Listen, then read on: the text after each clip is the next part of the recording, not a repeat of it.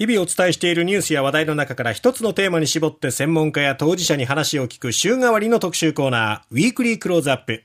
今週は TBS ラジオお昼の番組、ジェーンスー生活は踊るでおなじみ、今やポッドキャストでも話題になっているこの方に、水木さんがインタビューしてきました。TBS ラジオ生活は踊るのパーソナリティで、コラムニストのジェーンスーさんです。えー、スーさんよろしくお願いいたします。よろしくお願いします。今回は、はい。ジェーンスー、生活は踊る、全国ツアー、in 福岡ということで、福岡にいらっしゃったんですよね。ようこそ福岡へ。ようやく来れました。ありがとうございます。福岡というと、何かこう思い出とかエピソードあります？そうですね。私、うーん22歳から30歳超え、だから10年はいかないけど、8年ぐらいは音楽協会に行って、福岡はキャンペーンで本当によく来てたんです。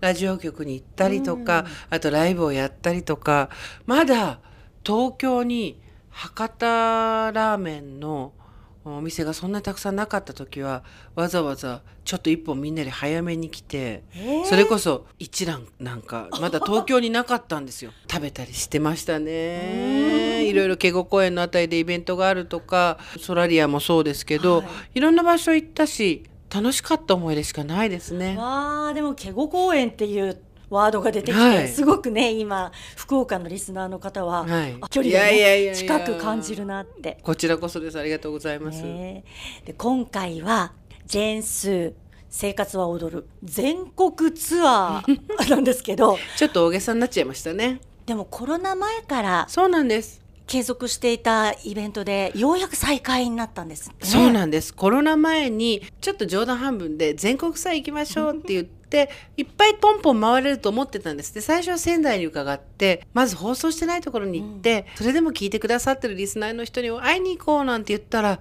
その後すぐコロナの時代が来ちゃって、全然伺えなくて、ようやく再開して、先日北海道にも行ったし、うんで、今回は博多と。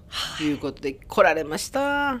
もうねリスナーファンの皆さん、はい本当に待ちに待ったイベントだったと思うんですけどイベントが終わった直後にはい。伺ってますけれ本当にども、30分も経ってないですね。20分ぐらいではい。やってます、いやもう放送この福岡ではされていないのが本当って思うくらい会場もいっぱいで。そうなんです。満員のお客さんでどうやって聞いてんだろうと思ったらいろんなラジコのエリアフリーだったりポッドキャストだったり手を尽くして皆さん聞いてくださったあとお客さんが温かい 本当に温かい嬉しいですあの全国回られると、まあ、それぞれの土地の雰囲気って何か違います？まだ仙台と札幌と福岡だけなんですけど、あのね、どこもやっぱり今言ってる都市は大きい都市なんで、そんなに人とかが東京と変わるってことはないんですよ。うんただ、人の距離がすごくあったかいっていうのと、美味しいもんいっぱい食べてんだろうなって私たちがちょっとこう、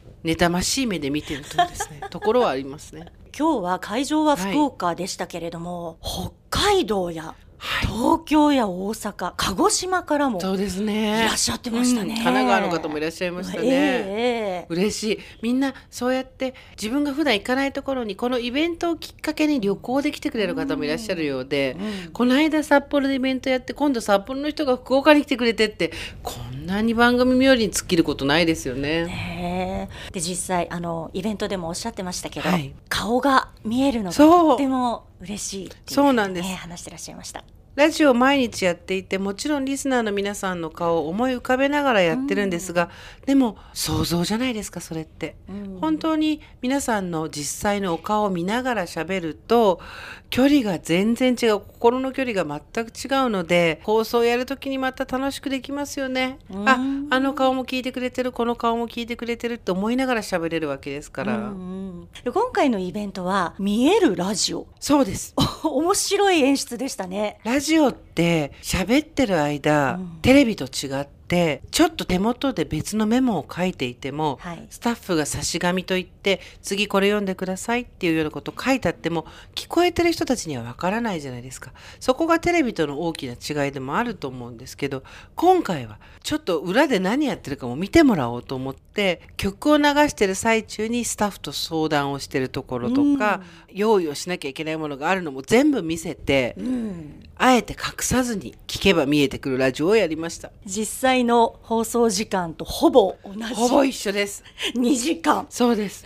あの、まあ、曜日ごとにはい相手のパーソナリティの方が変わるんですけれども、はい今回は月曜日担当の小笠原アナウはいンサー、でしたね。そうです。小笠原さんは 福岡よく来てるし、皆さんお友達も多いし、お知り合いも多いんですよね。うんうんだからちょっと安心してます。こ大丈夫だろうっていうのを思ってやったんですけど、まああんな感じでした。あんな感じ。安心してたんですけどね。まあでもそこが小笠原さんらしさでもありますね。うんスポーツをね中継させたら世界一なんですけど中継をしてくださいなんていうあのリクエストが他のアナウンサーの方から来てたんですけど、え中継らしい中継してたっけなって今終わってからちょっと思い起こしてみたりして。